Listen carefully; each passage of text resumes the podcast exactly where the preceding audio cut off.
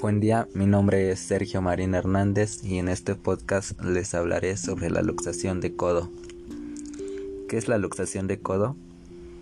Bueno, la luxación de codo es cuando el extremo inferior del hueso del brazo, o sea, el húmero, pierde el contacto con la parte superior de los huesos del antebrazo, que son el cúbito y el radio.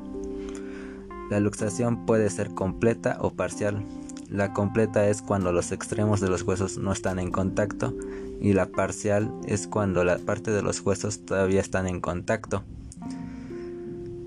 A la luxación parcial se le denomina subluxación.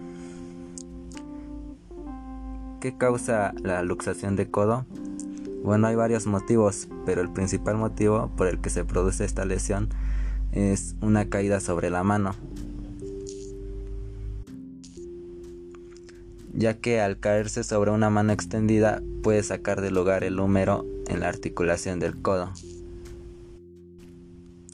La luxación de codo puede producirse en varios deportes, que es lo más común, como el fútbol, el hockey, el esquí, la gimnasia o el voleibol.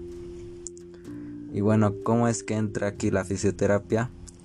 Bueno, en caso de no presentar fracturas u otras complicaciones asociadas, tras una radiografía, la evidencia se decanta por el tratamiento conservador. Y ahí es donde entra la terapia funcional temprana, que proporciona en corto plazo, en términos de objetivos terapéuticos, una mejor movilidad y vuelta a la actividad en menor tiempo, y se relaciona con baja recurrencia posterior a la lesión. Y bueno, eso sería todo por este podcast.